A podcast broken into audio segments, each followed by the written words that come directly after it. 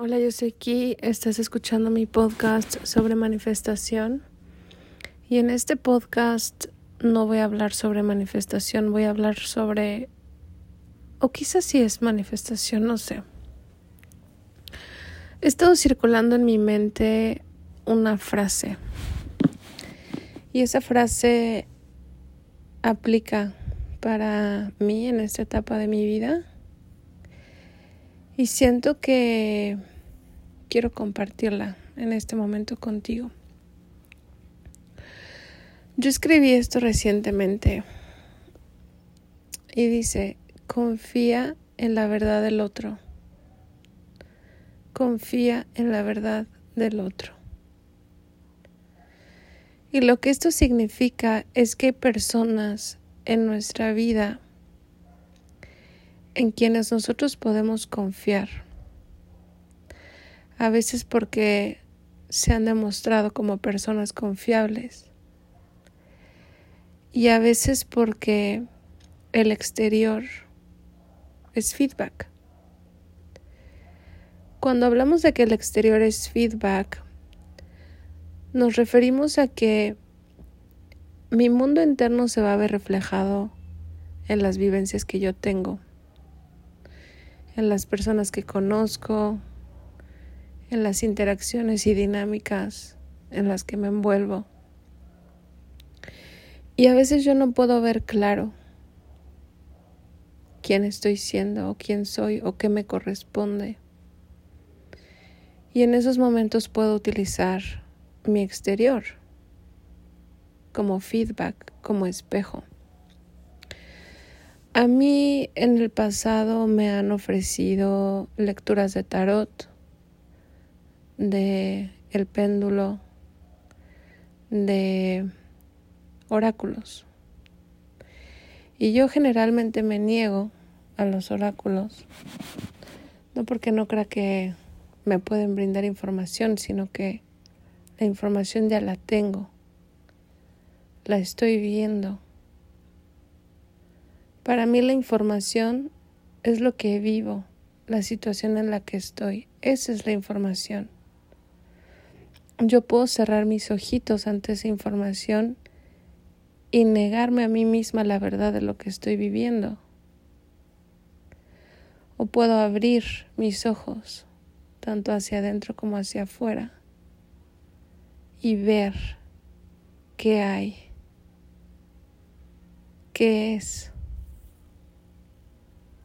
cuál es el evento, cuál es la situación, cuál es la dinámica y qué dice esa dinámica sobre mí, sobre lo que es mío, sobre lo que me pertenece, sobre lo que me corresponde. En estos momentos en mi vida, yo me doy cuenta de que me cuesta confiar en la vida me cuesta aceptar que las cosas puedan ser diferentes de como yo quería que fueran. Me cuesta entender. Sin embargo, otra parte de mí puede confiar en el otro. Yo específicamente estoy hablando de relaciones interpersonales. No nada más otra persona hacia mí, sino yo hacia otra persona. Y puedo ver que hay cierta sabiduría en la certeza del otro. A veces yo no me puedo guiar a mí misma porque yo estoy nublada por mis condicionamientos, por mis deseos, por mis apegos, por mi trauma, por mis heridas. A veces yo no, yo no me quiero guiar, yo no quiero aceptar las cosas. Y es en esos momentos que yo puedo recurrir a mis relaciones para reencontrarme. Específicamente yo estoy hablando de dos situaciones hay una situación en mi vida en la que una persona ha decidido mm, y necesito articular esto de una forma segura y privada. ¿Qué es lo que ha decidido? Que nuestro vínculo ha cambiado.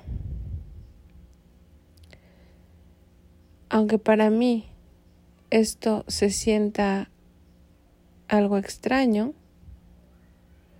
la realidad es que yo confío mucho en esta persona. Si esta persona considera que hay que ajustar el vínculo, aunque yo en este momento no lo entienda, yo siento que puedo confiar en el deseo de la otra persona. Y aunque yo me resista al ajuste, debajo de mí hay certeza de que este ajuste es lo correcto, porque yo confío en el otro. En otro caso, es al revés.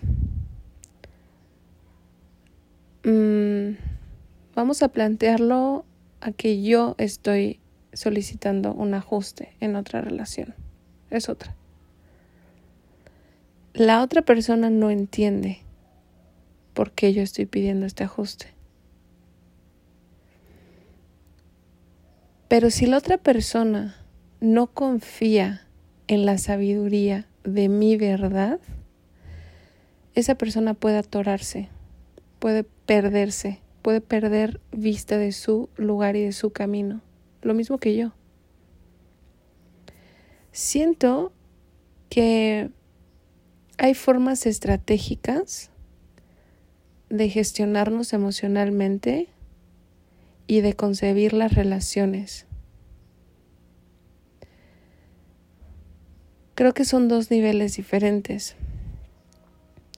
Porque aunque es frustrante que a veces las cosas sean como son,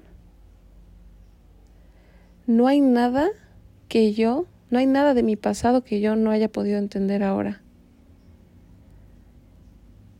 todas las dinámicas que yo he tenido, todas las relaciones, todas las decisiones que he tomado en general en mi vida, que me llevan a este punto en el que estoy, de alguna manera yo puedo ver que han estado ahí por algo, que han tenido una razón. Y hay sabiduría en ello. A veces yo todavía no llego ahí, a veces todavía yo no estoy ahí en ese entendimiento y por eso me cuesta trabajo aceptar. Pero siempre con el tiempo uno entiende, aunque al principio pueda causar conflicto. Entonces, creo que la idea que yo quiero compartir aquí es confiar en tu verdad y en la del otro, porque fundamentalmente son la misma. En algún episodio de este podcast yo compartí la idea de que no existe la falta de reciprocidad, todo corresponde, todo corresponde. Si tú estás queriendo algo con alguien, ese alguien quiere algo contigo.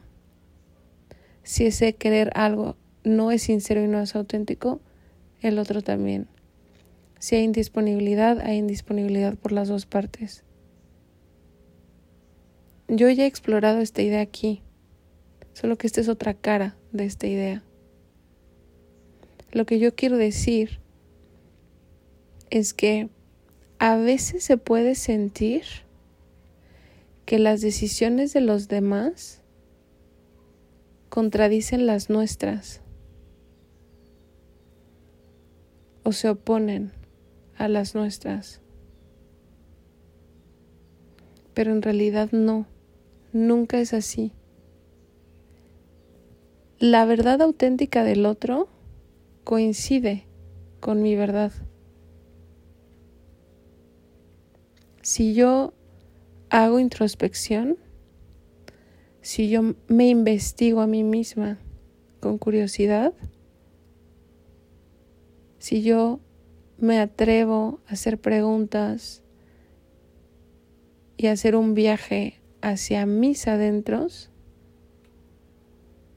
bajo los niveles de condicionamientos que yo tenga, bajo los pensamientos y creencias, bajo mis expectativas. Si yo me atrevo a llegar a mi fondo de mi verdad, me voy a dar cuenta que la verdad mía es la verdad del otro. Y siempre es así. Si tú dudas, el otro duda. Si tú estás estable, el otro está estable. Pero yo me estoy refiriendo más allá de lo superficial, no estoy hablando de lo superficial. Porque aquí alguien me puede decir, no, claro que no, porque yo quise mucho a esta persona y esta persona no me quiso a mí. Yo no estoy hablando de lo superficial. Yo estoy hablando de una verdad interna, un orden interno.